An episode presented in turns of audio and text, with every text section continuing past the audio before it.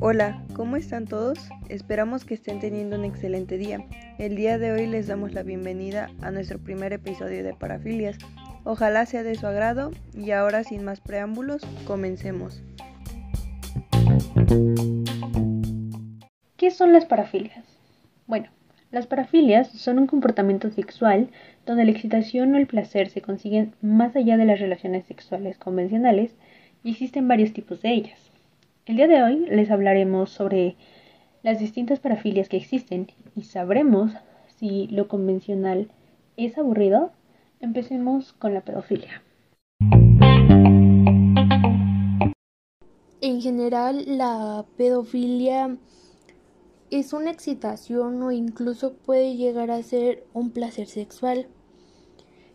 Esto implica una actividad sexual que se da por un adulto y un niño o una niña. También es un rasgo de la personalidad que se compone de aspectos mentales, de actividad, de educación sexual, de violencia y del control de los impulsos. Se puede distinguir entre dos tipos de pedofilias, una primaria o esencial, muy establecido esto está en el sujeto, y otra secundaria que apararía por los factores mencionados anteriormente. Hasta ahora sabemos que existen dos tipos de variantes en la pedofilia y esta sería la sentimental y tiene por nombre homoerótica. Y aquí se puede tener poco incluso ningún interés hacia el sexo opuesto y toda la capacidad sexual está dirigida a los niños o niñas dependiendo de la orientación sexual del adulto. A los pedófilos en esta variante se les puede provocar un orgasmo con solo caricias. Y también está la agresiva y esta tiene por nombre heterosexual. Aquí es en donde los pedófilos intentan satisfacer sus necesidades con niños o incluso niñas dependiendo del género del adulto. Su satisfacción la logran con métodos de seducción o incluso pueden llegar a la violencia. Y esto por lo regular termina en un homicidio llamado sádico criminal. Por lo regular los pedófilos se sienten atraídos por niños menores a los 13 años. La mayoría de los pedófilos suelen ser hombres. Por lo regular los pedófilos prefieren a niños del sexo opuesto. Aquí el adulto o el pedófilo suele ganarse la confianza y el cariño del niño o la niña, dependiendo, y por lo general suele ser alguien de su entorno, ya sea un conocido o algún familiar. Y por último, para los pedófilos, mirar o tocar parece más predominante que el contacto genital. De hecho, la necrofilia junto con la pedofilia son de las parafilias que tienen mayor rechazo social, porque pues las personas que presentan necrofilia se excitan ante los cadáveres, sean con los muertos, o conservan objetos de las personas que ya no están, con los que pueden realizar juegos sexuales o utilizarlos como juguetes sexuales para, para su placer o para su excitación. Y por esto es que pocas personas logran entender que eh, se sientan atraídos sexualmente o sientan excitación hacia un cadáver. las personas que padecen de necrofilia, por lo regular, tienen una vida en común con la persona fallecida y tras su muerte desean mantener relaciones sexuales con esta persona. O en otros casos, los necrófilos pueden tener relaciones sexuales con varias víctimas. Un ejemplo podría ser el caso de Kenneth Douglas, que tuvo relaciones sexuales con más de 100 cadáveres de mujeres mientras trabajaba en una morgue. En este caso, el necrófilo fue capaz de seguir viviendo su vida mientras llevaba a cabo esos actos, de un modo que el rechazo de la sociedad no le afectara en lo absoluto. Pero la necrofilia no solo trae consecuencias sociales o personales, sino también legales. Porque pues la profanación de tumbas y la retención de un cuerpo sin vida está penalizada en la mayoría de los países. Por lo tanto, muchos necrófilos acaban detenidos y teniendo severos problemas con la ley. También existen diferentes tipos de necrófilos, como el necrófilo homicida, que básicamente es el necrófilo que asesina a su víctima para después de ello tener relaciones sexuales con su cadáver. Están los necrófilos regulares, que básicamente son los necrófilos que tienen relaciones sexuales con un cadáver, que tal vez profanaron de alguna tumba, robaron de alguna morgue o simplemente ellos trabajan en una morgue y ahí realizaron sus actos. Están también los fantaseadores, que estos son los necrófilos, entre comillas, entre comillas porque pues nunca han tenido relaciones sexuales con un cadáver, simplemente es una fantasía sexual estar con uno. O sea, es algo que quieren pues probar. Yo les voy a hablar sobre el bullerismo. El bullerismo es una forma de parafilia pero a veces la mayoría de personas que tienen intereses voyeristas no cumplen los criterios clínicos de un trastorno parafílico, las cuales requieren que el comportamiento, las fantasías o los deseos imparables de la persona conducen a un malestar clínicamente significativo en el bullerismo. Es llevar a cabo los impulsos sin el consentimiento de otra persona el deseo de observar a los demás en situaciones sexuales pues es frecuente y no es normal en sí mismo. El bullerismo suele comenzar en la adolescencia o a comienzos de la vida adulta. El bullerismo adolescente suele verse con una mayor tolerancia. Cuando el bullerismo es patológico, los bulleristas pasan un tiempo considerable buscando oportunidades para mirar a las personas, a menudo o a expensas de no cumplir con las responsabilidades importantes en sus vidas. El orgasmo se consigue habitualmente masturbándose durante o después de la actividad bullerista. Los bulleristas no buscan el contacto sexual con aquellos a los que observan. En muchas culturas, los bulleristas tienen amplias oportunidades legales de observar la actividad sexual.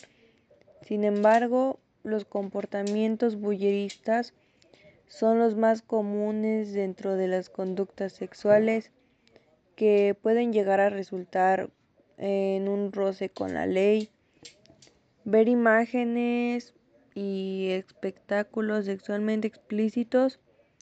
Ahora son más ampliamente disponibles en privado o en Internet. No se considera voyerismo porque carece del elemento de observación secreta, que es el sello distintivo del voyerismo. El 12% de hombres y un 4% de mujeres pues pueden cumplir los criterios clínicos para el trastorno voyerista. La mayoría no busca evaluación ni tratamiento médico, pues es que esto solo se realiza observando a las personas que tienen relaciones sexuales. ¿Qué es el sadismo? Nos referimos a la persona que experimenta sensaciones placenteras al causar un daño tanto físico como mental a otra persona. Lo más común es asociar el sadismo con lo sexual. La excitación se produce más por el daño y no por la práctica sexual. El sádico busca el sufrimiento físico o psicológico de la otra persona para conseguir la excitación sexual. Cuando el sádico sexual se asocia a un trastorno antisocial de la personalidad, la persona puede sufrir gravemente e incluso morir durante el acto sádico. Es una parafilia muy negativa y hay muchas personas que practican el sadismo con sus parejas. En conclusión, una persona sádica es alguien que le gusta golpear a otra persona para tener una excitación. Por lo general, la violación es una expresión de agresividad, de ira o incluso una necesidad de poder y control más que de motivación sexual. Muchas de las mujeres que son violadas también son agredidas o lesionadas físicamente. Eh, la violación también se refiere a la penetración de vagina, el ano o incluso la boca. Eh, esta implica amenazas o fuerza contra una persona que no consiente a que está incapacitada. Esto puede ser debido a una discapacidad mental o física o incluso por una intoxicación. Las víctimas de la violación pueden tener desgarros en la vagina o el ano, cortes y contusiones, emociones perturbadoras y dificultad para dormir. Entre los riesgos que hay se encuentran las enfermedades de transmisión sexual, incluida la infección por el virus de la inmunodeficiencia humana y el embarazo. Las mujeres o los hombres víctimas de violación pueden ser examinados minuciosamente en un centro atendido por personal especializado. Suele ser necesario tratar las lesiones físicas, administrar antibióticos para prevenir infecciones, incluso un tratamiento anticonceptivo urgente y asesoramiento o psicoterapia. Se considera que una violación es una penetración en la vagina o el ano o la boca de una persona cuando ésta no lo desea o incluso no lo consiente.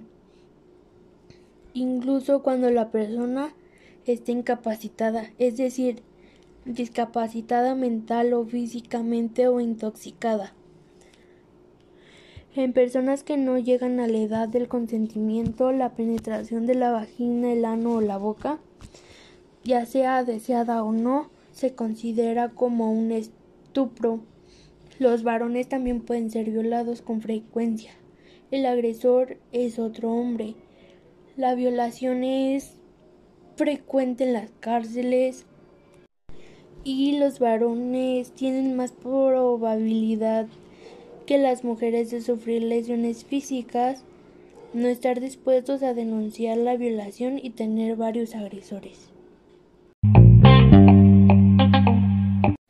Una de las parafilias más conocidas es la zoofilia. Este trastorno de la inclinación sexual consiste en la atracción hacia los animales de manera sexual. Este trastorno también suele tener graves efectos en las personas que padecen de él. Suelen ser personas que se avergüenzan de los actos que cometen causándoles sensaciones de ansiedad y malestar. Gracias a esto también se puede provocar que vuelvan a cometer el acto para aliviar su ansiedad. Además de que también les causa un deterioro social y laboral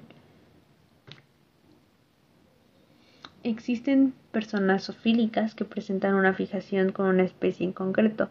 Por ejemplo, solo puede, le puede gustar mantener relaciones sexuales con perros. Y hay otros que se sienten atraídos por diversas especies, por ejemplo, perros, gatos, entre otros muchos que hay. Hay que tener en cuenta que la zoofilia es una práctica penada por la ley en múltiples países, debido al abuso animal que se comete realizando estos actos. Mantener relaciones sexuales con animales puede provocar la transmisión de enfermedades severas, apareciendo infecciones de transmisión sexual que pueden provocar grandes problemas en la calidad de vida de la persona. Se pueden provocar lesiones físicas durante el acto, tanto como en la persona y como en el animal, así como alteraciones de la conducta postcoito. Mm, bueno, pues ahora les hablaré sobre el exhibicionismo. El exhibicionismo es una forma igual de parafilia. Los exhibicionistas por lo general son de sexo masculino y pues suelen exponer sus genitales a personas desconocidas que pues la mayor parte pues suelen estar desprevenidas o por ejemplo cuando van en la calle obteniendo así pues la excitación sexual pueden ser conscientes de su necesidad de sorprender llegar a impactar o impresionar a quien los está observando la víctima pues casi siempre es una mujer o pueden llegar a ser los niños de cualquier sexo. Casi nunca existe un intento mm, más allá que sea de una actividad sexual con la persona extraña por parte del exhibicionista, de modo que pues rara a la vez llegan a cometer violaciones. El exhibicionismo pues igual suele empezar en la adolescencia. La mayoría de los exhibicionistas están casados, pero pues su matrimonio suele ser un poco conflictivo, lo cual va causando igual pues esta forma de parafilia. La exposición de los genitales a desconocidos desprevenidos con el objeto de excitarse sexualmente pues es poco frecuente en las mujeres, mm, pues ya que ellas cuentan con otros medios para exponerse, como llegar a vestir prendas provocativas, lo que pues mayormente usan las mujeres. Y pues para algunas personas el exhibicionismo se expresa como un intenso deseo de que otras personas completen su actividad sexual. Estas personas pues desean ser vistas por gente que consientan en ello, más que exhibirse por sorpresa. Las personas que tienen esta forma de exhibicionismo pueden llegar a participar en películas pornográficas o en cualquier espectáculo para adultos. Este deseo pues casi nunca les origina un malestar y pues es menos probable que sufran un trastorno mental. Los exhibicionistas pueden sufrir un trastorno de personalidad que generalmente son antisociales con las demás personas.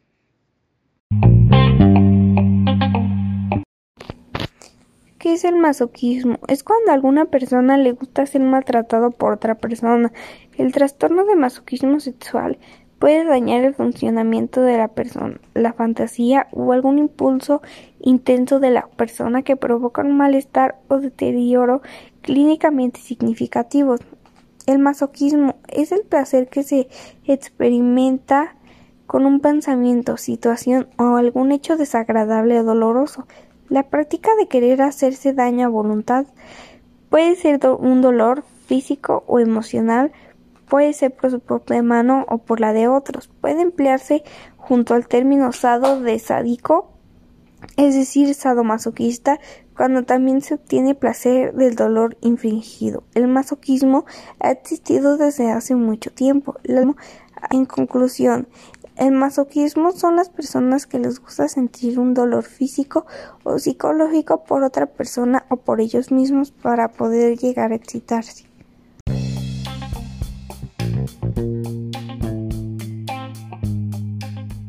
Fue muy interesante tocar estos temas tan diversos y sinceramente nos agradó mucho hablar sobre lo que hay detrás de todas estas parafilias Esperamos que este capítulo haya sido de su agrado y esto ha sido todo por el día de hoy. Que tengan un muy buen día.